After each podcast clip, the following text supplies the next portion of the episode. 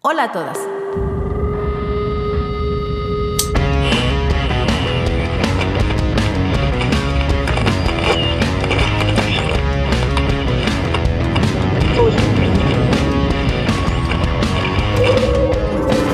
Sinergia Sorora. Vamos a hablar de mujeres que se la rifan y construyen nuevas leyendas. Desde la emancipación de Lilith hemos sido muchísimas. Hablemos de mujeres fenomenales, desde ellas mismas y honrando a las maestras, heroínas, brujas y guías. Porque aquí, la de un lado es compañera. Esta es Sinergia Sorora.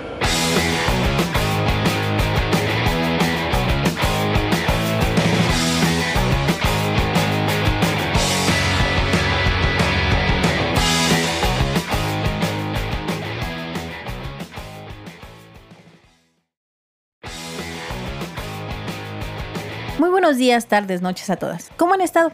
Acá nos tomamos una pequeña pausa que pidió el cuerpo porque, ¡zas!, enfermé. Ya me encuentro mucho mejor y con toda la actitud para seguir siendo agente transmisor de estas historias de mujeres poderosas que nos nutren el espíritu. Recomiéndenos, por favor, estamos en todas las plataformas. Agradeciendo siempre a nuestro amix Abraham Stedin los controles, empezamos. Hoy les quiero hablar de la sororidad. Esta hermandad entre mujeres que ya nos dice Marcela Lagarde, antropóloga feminista mexicana. ¿Qué habría sido de las mujeres en el patriarcado sin el entramado de mujeres alrededor, a un lado, atrás de una, adelante, guiando el camino, aguantando juntas? ¿Qué sería de nosotras y nuestras amigas? ¿Qué sería de las mujeres sin el amor de las mujeres? Desde hace tiempo, las mujeres ya no solo nos apoyamos a vivir en una sintonía subterránea de género. Hemos ido pactando y nuestros pactos han tenido lenguaje. La agenda concreta el pacto. No es una casualidad que las mujeres hagamos pactos cuando nos encontramos en lo público, y ahí están el lenguaje y las maneras de relacionarse para lograr el acuerdo de intervenir, proponer, impulsar o ejecutar tantas cosas. Pacto, agenda y ciudadanía van de la mano. Tienen sus antecedentes en el apoyo solidario directo, privado, tantas veces clandestino y subversivo entre una y otra. Pero ha sido en lo público donde hemos debido dialogar con quienes nos unen lazos familiares o de amistad sino la voluntad política de género. Termina la cita. Pactar en lo público como una absoluta declaración política. Que no se trata de tú o yo. Se trata de que las mujeres estemos representadas, de que las mujeres estemos en armonía entre nosotras. Más allá de la competencia jerárquica, encarnizada y sin piedad que propone el patriarcado para decir quién es mejor o quién merece qué cosa. Se trata de reconocer, sí, pero no con la lógica de las telenovelas de buenas y malas mujeres, sino más en el sentido de que si mi compañera de trabajo se la rifa cabrón y merece el ascenso, pueda quitarme tabúes y presuntas envidias con las que caricaturizan las enemistades entre mujeres, y mejor apoye, si es posible, para que se reconozca su trabajo. ¿Y qué tal cuando una fan confía en tu talento, aunque ella sea más famosa que tú? Esa dupla puede ser imparable.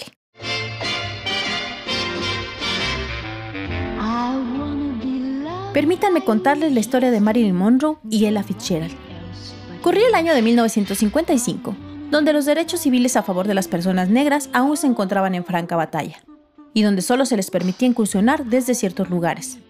Ella visitaba Los Ángeles y quería tocar en el Mocambo, que era el club de moda en la ciudad, pero no la querían contratar, pues decían que no encajaba con el estilo del lugar, porque el tufo de racismo y machismo estaba súper presente ahí. Pues resulta que Marilyn quería que ella tocara allí, por lo que Sabiéndose poderosa e influyente, la actriz descolgó el teléfono y llamó al dueño de la sala para dar su aval a favor de Fitzgerald. Estaba tan segura del éxito que prometió al dueño del lugar que siempre que él la cantase en el mocambo, ella estaría en primera fila. Marilyn sabía negociar. Se sabía la mejor publicidad para el lugar y el dueño no desaprovechó el trato que le ofrecía. Declaró alguna vez Ella. Después de aquello, nunca volvió a tocar en pequeños clubs de jazz. Le debo mucho a Marilyn Monroe. Gracias a ella toqué en el Mocambo. Marilyn fue una mujer inusual que estaba adelantada a sus tiempos, aunque ella no fuese consciente. Tras aquella velada, la carrera de Fitzgerald siguió creciendo, y tan solo un año después ya tenía abiertas las puertas de todas las grandes salas del mundo, gracias a quien supo usar la sororidad como herramienta política. Queda claro que las mujeres hemos sabido pactar y hacer valer nuestras palabras cuando pedimos un favor, en nuestros espacios cotidianos, por ejemplo, que alguien vaya a recoger a las crías a la escuela mientras corremos a trabajar, confiando con todo nuestro corazón de que todo puede estar bien. Y quien se ha comprometido, otra mujer en muchos casos, sabe que hará lo posible porque esa mamá esté en calma, que ese peque haya comido y hecho su tarea y que, no sabemos cuándo, el favor puede ser devuelto. Es la sororidad un acto de confianza.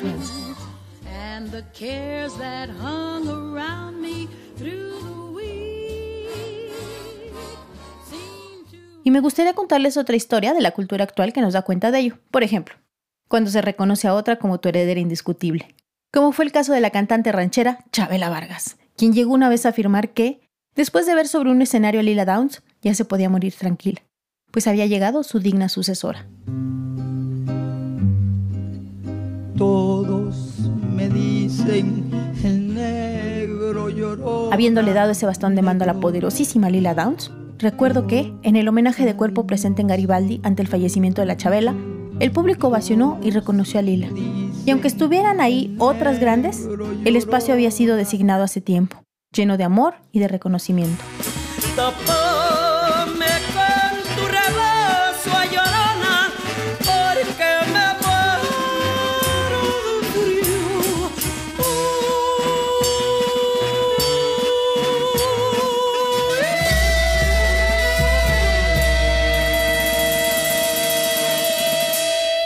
Confiar en las otras también es posible en los espacios de la alta toma de decisiones.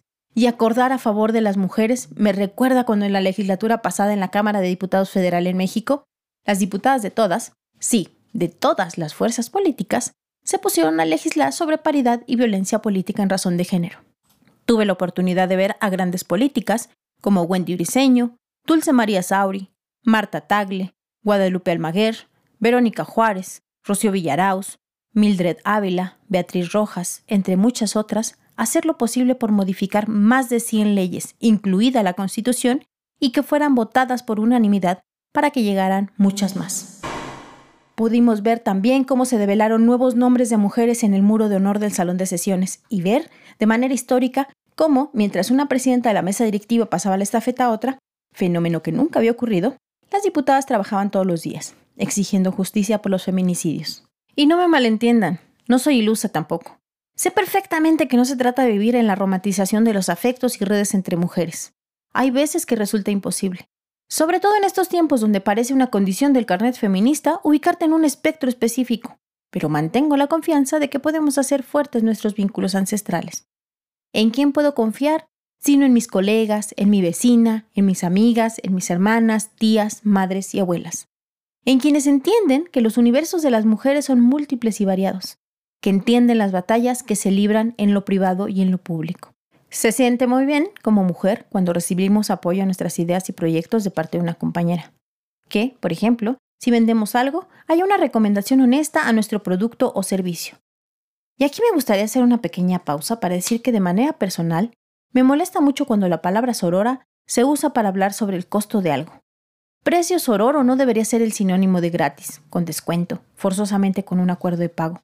Precio sororo también debe incluir el sentido de lo razonable, sin especulación y sin sobreprecio, justo rompiendo con la lógica del capitalismo contra las ventas de menudeo o de pequeñas productoras. Pero bueno, sigamos.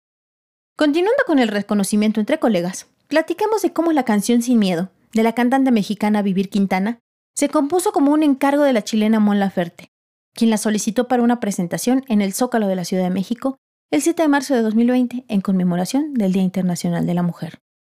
Ambas se conocieron durante el concierto de la Ferte como parte de la gira Norma, en la cual invitó a 70 mujeres a participar cantando Cucurrucucu Paloma. En una entrevista dice Vivir, Canción sin Miedo surge a finales de febrero. La hice en casa de mis papás.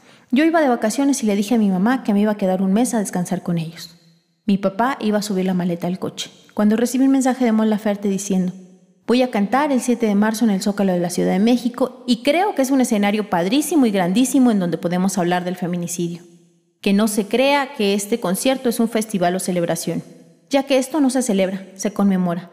Te escribo para ver si tienes una canción que hable del feminicidio. Y le dije, no tengo, pero la puedo hacer.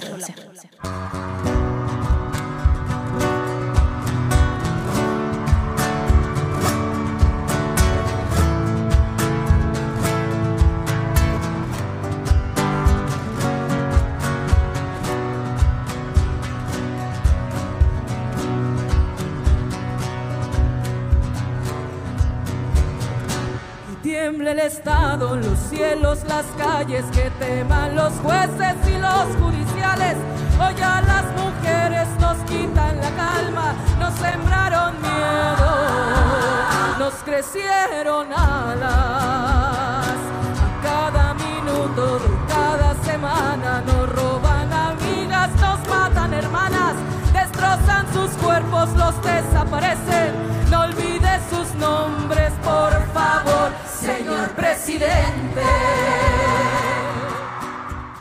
El 24 de febrero de 2020 fue concluida Canción sin Miedo. Para la presentación en el Zócalo, Mon Laferte invitó al escenario a Vivir Quintana y a un grupo de mujeres que hicieron el coro denominado El Palomar. Los arreglos vocales fueron realizados por María Paz compositora chilena de jazz y boleros. Pero para ese concierto, la canción ya había sido viralizada y las personas que estuvimos en el Zócalo la cantamos a todo pulmón. Y justo al ritmo de la canción Sin Miedo, hemos visto la sororidad reflejada en las calles sobre todo de manera reciente con el movimiento MeToo o Hermana Yo Te Creo en redes sociales, con los alcances en los tendederos de denuncia de agresores o deudores alimentarios, con la activación pronta de las redes de activistas ante la desaparición de una de nosotras.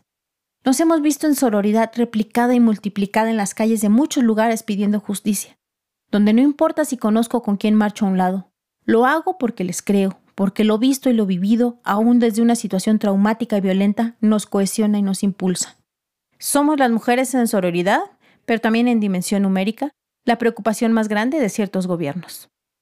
A propósito del fenómeno viral, me gustaría contarles de Tarana Burke, quien, de acuerdo a algunas notas, sintió pánico cuando en 2017 la actriz Alisa Milano publicó un tuit en el que invitaba a todas las mujeres acosadas o agredidas a denunciar bajo la etiqueta MeToo. Días antes, el New York Times ya había destapado las casi tres décadas de abusos sexuales de Harvey Weinstein, uno de los productores más conocidos y poderosos de Hollywood. Pero hay un detalle importante para nuestro tema. Alisa Milano desconocía que Burke, 10 años antes, había impulsado una campaña para dar voz a las víctimas de acoso sexual bajo la consigna MeToo. De acuerdo a Burke, sentí una sensación de temor, porque algo que formaba parte del trabajo de mi vida iba a ser elegido y utilizado para un propósito que originalmente no tenía esa intención, declaró esta activista afroamericana. Desde mi óptica personal, tal vez había un miedo a ser tergiversada o incluso plagiada en ideas.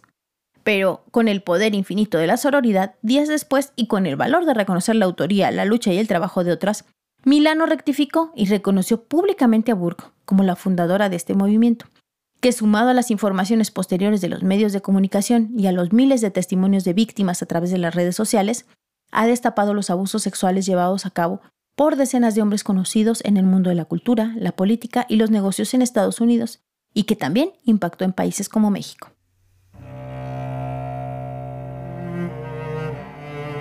Las mujeres en sororidad vemos la oportunidad y la tomamos para hacer presentes estas alianzas, ya decíamos, ancestrales y poderosas, también desde el cariño y la ternura. Me gustaría contarles dos casos. Uno de la valiosa amistad que une a las actrices Macy Williams y Sophie Turner, quienes desde edad temprana se conocieron como parte del elenco principal de la serie Game of Thrones y cuya amistad hermandad continúa. Las intérpretes han comentado cómo se protegen la una a la otra, cómo no se dejan comer por el monstruo de la fama y cómo son naturales sus gestos de amor, como acomodarle el vestido una a la otra para que luzca maravillosa en la carpeta roja de alguna premier sin importarles el que dirán.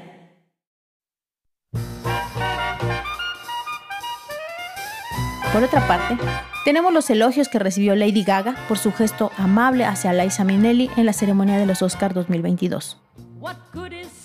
Resulta que durante el final de la ceremonia, Gaga y Minnelli aparecieron juntas en el escenario para presentar el premio a la mejor película.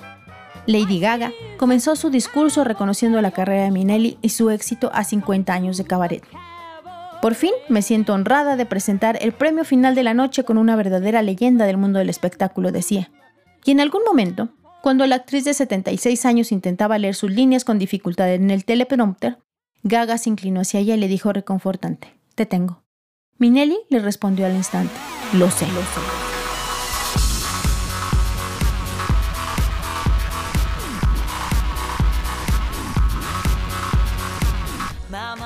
Un momento mágico y motivador para reconocer a las pioneras.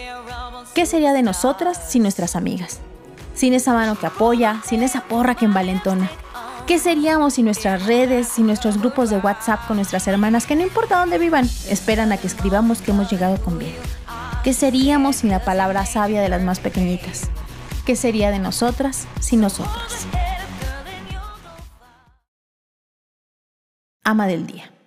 Yo soy la suma de todas ustedes, mujeres encerradas en la Biblia, con sus sencillas o cruciales historias, la suma de todas las que andan sueltas por el mundo haciéndolo más claro o más liviano. De ustedes vengo, de las fuertes, las vírgenes, las grávidas, las que pagaron caro, las esclavas. Vengo de la caracola convertida a través de los siglos en doncella, de la piedra estrujada que luego devino en cuerpo de alfarera. La voz de ustedes es mi voz. Mujeres lejanas, mujeres de mi tiempo. Por ustedes canto y brillo como la más simple de todas las estrellas. Yo soy la suma de todas ustedes, hilanderas, amantes, agoreras. De la historia de ustedes nace el río inacabable de mi pelo.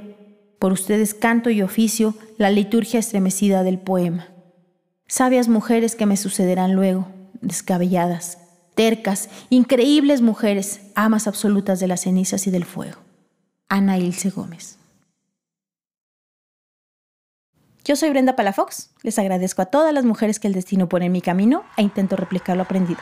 Las quiero mucho y espero nos sigamos escuchando.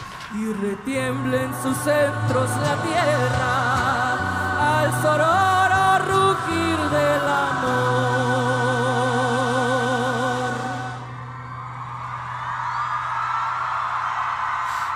Y retiemble en sus centros la tierra al sororo